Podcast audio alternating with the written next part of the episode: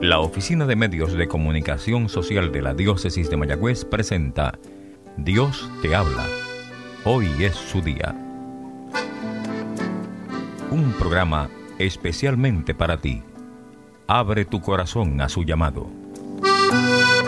Hermanos y hermanas en Jesucristo, Señor, Salvador nuestro, es domingo. Hoy es día de volver al altar. Hoy es día de celebrar la Pascua semanal, de saborear el misterio de la muerte y resurrección de Cristo. Toma tu familia, vuelve al altar.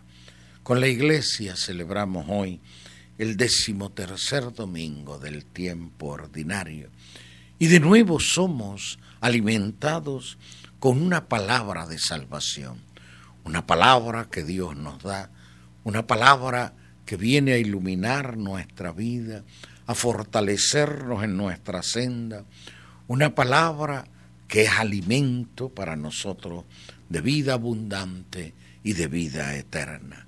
Acoge la palabra, aliméntate de la palabra y del cuerpo y de la sangre de Cristo. Proclamamos en este domingo el capítulo quinto del Evangelio de San Marcos, versos 21 al 43. En aquel tiempo Jesús atravesó de nuevo a la otra orilla. Se le reunió mucha gente a su alrededor y se quedó junto al lago. Se acercó un jefe de la sinagoga que se llamaba Jairo y al verlo se echó a sus pies, rogándole con insistencia. Mi niña está en las últimas.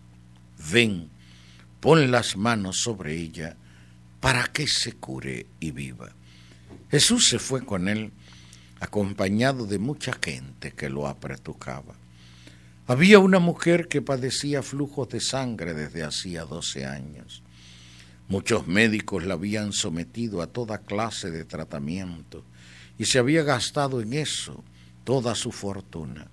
Pero en vez de mejorar, se había puesto peor. Oyó hablar de Jesús y acercándose por detrás, entre la gente, le tocó el manto, pensando que con solo tocarle el manto curaría. Inmediatamente se secó la fuente de sus hemorragias y notó que su cuerpo estaba curado. Jesús, notando que había salido fuerza de él, se volvió enseguida en medio de la gente preguntando, ¿quién me ha tocado el manto? Los discípulos le contestaron, ves cómo te apretuja la gente y preguntas, ¿quién me ha tocado? Él seguía mirando alrededor para ver quién había sido. La mujer se acercó asustada y temblorosa al comprender lo que había pasado. Se le echó a los pies y le confesó todo. Él le dijo, Hija, tu fe te ha curado. Vete en paz y con salud. Todavía estaba hablando cuando llegaron de casa del jefe de la sinagoga para decirle, tu hija se ha muerto. ¿Para qué molestar más al maestro? Jesús alcanzó a oír lo que hablaban y le dijo al jefe de la sinagoga, no temas, basta que tengas fe. No permitió que lo acompañara nadie, más que Pedro, Santiago y Juan, el hermano de Santiago. Llegaron a casa del jefe de la sinagoga y encontró el alboroto de los que lloraban y se lamentaban a gritos. Entró y les dijo, qué estrépito y qué lloro son estos. La niña no está muerta, está dormida. Se reían de él, pero él los echó fuera a todos y con el padre y la madre de la niña y sus acompañantes, entró donde estaba la niña, la cogió de la mano y le dijo, Talita cumí, ¿qué significa? Contigo hablo niña, levántate. La niña se puso en pie inmediatamente y echó a andar. Tenía doce años y quedaron viendo visiones. Les insistió en que nadie se enterase y les dijo que dieran de comer a la niña. Palabra del Señor. Gloria a ti, Señor Jesús. Tu palabra me da vida, confío en ti, Señor. Tu palabra es eterna, en ella esperaré. Hermanos y hermanas, en Jesucristo, dador de vida, abundante y eterna. Los versos del Evangelio que hoy proclamamos nos presentan milagros concretos realizados por Jesús, hechos extraordinarios que siempre son reflejo de la bondad, de la misericordia, de la salvación que en Jesucristo Dios realiza en favor nuestro. Pero vamos a examinar estos hechos. ¿Qué requieren? ¿Cómo se producen? ¿Cuáles son las condiciones que abonan para que pueda realizarse tal acción o extraordinario, milagroso por parte de Jesús? En ambos casos fijémonos en un hecho. Está presente la fe. Jesús reclama la fe. Tanto Jairo, el jefe de la sinagoga, se ha puesto en camino para ir al encuentro de Jesús. Ha tenido que vencer y superar prejuicios, temores propias de su persona y también de las circunstancias que rodean su existencia personal. Nos dice que era jefe de la sinagoga. Sabemos que los judíos en general rechazaron a Jesús, rechazaron su misión, rechazaron que Jesús fuera el enviado de Dios, el Dios presente en medio de la historia humana. Mas Jairo, conociendo, habiendo oído hablar de Jesús, vence los prejuicios, los respetos humanos, las apreciaciones de los que le rodean y va directamente a él a implorarle que vaya al encuentro de su hija. En el transcurso aparece esta mujer, la hemorroísa, la mujer del flujo de sangre, que durante 12 años ha padecido esa continua hemorragia, que ha gastado toda su fortuna en atender su condición sin mejorar, sino empeorando, y quiere acercarse a Jesús. Y cree esta mujer que con tan solo tocar el manto de Jesús quedaría curada. Y así fue. Lo que impulsa a Jairo, lo que impulsa a esta mujer es su fe en Jesús. Creen en Jesús, se fían de Jesús, se abandonan en Jesús. Y esto es clave, fundamental.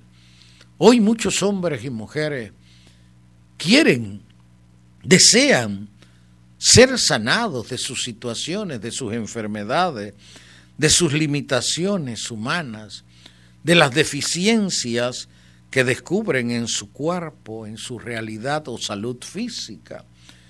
Y tal vez buscan esa sanación, pero lo hacen creyendo, fiándose, confiándose abandonándose en Jesús, o meramente van como algo rutinario, como una opción entre otras, como el que no tiene nada que perder y busca aferrarse a lo que encuentra como posibilidad en el camino.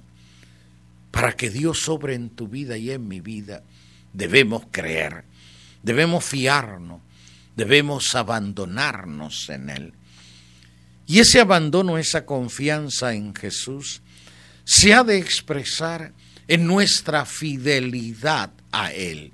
Y esa fidelidad nos ha de llevar a no ceder, a no cansarnos de orar, de implorar. Imagínense que hubiese pasado en este caso concreto. Jairo va donde Jesús Jesús se detiene ante el acontecimiento de la mujer hemorroísa.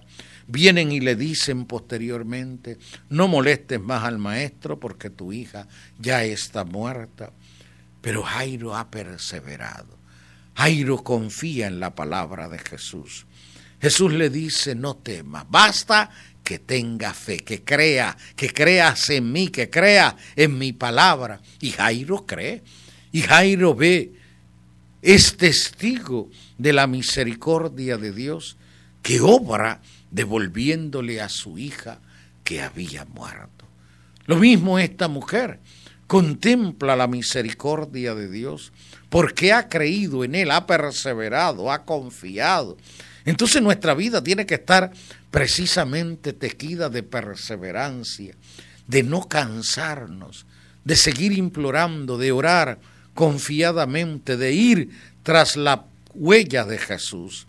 Pero además reclama, en nuestro caso, que expulsemos de nosotros, que erradiquemos de nuestro interior todo lo que puede ser obstáculo o impedimento para vivir, recibir la acción misericordiosa de Dios.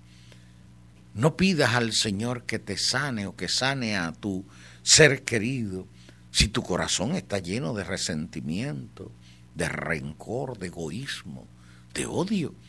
Primero expulsa todo eso.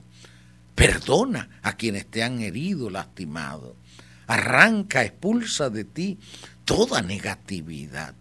Entonces y solo entonces podrás ir al Señor con la certeza de que Dios va a obrar en tu vida. Expulsa todo pecado de tu vida. Siempre les recomiendo a los enfermos y a los que piden sanación, cuando celebramos esta oración en la iglesia de sanación, que vayamos a su encuentro limpios de pecado. Y por ello es recomendable que siempre también nos acerquemos con frecuencia al sacramento de la misericordia, al sacramento del perdón, que confesemos nuestros pecados, nos confesemos para ser liberados, obviamente y una confesión en la que estemos prestos a realizar en nosotros el designio de Dios arrepentidos y confiados y con el propósito firme de enmendar nuestra vida. Solo entonces podremos ir ante la presencia de Jesús.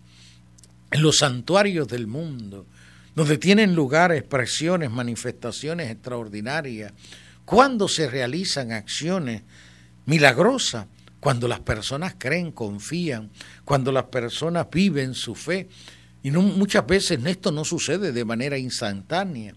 Hay mensajes concretos de lo alto del cielo que crean, que reciten cada día el credo y verán que Dios obra en sus vidas, que Dios sana. Y posteriormente cuando las personas han seguido la recomendación, el mandato del cielo, entonces y solo entonces son receptoras de esa sanación que sin lugar a dudas Dios quiere ofrecer a todo el que cree.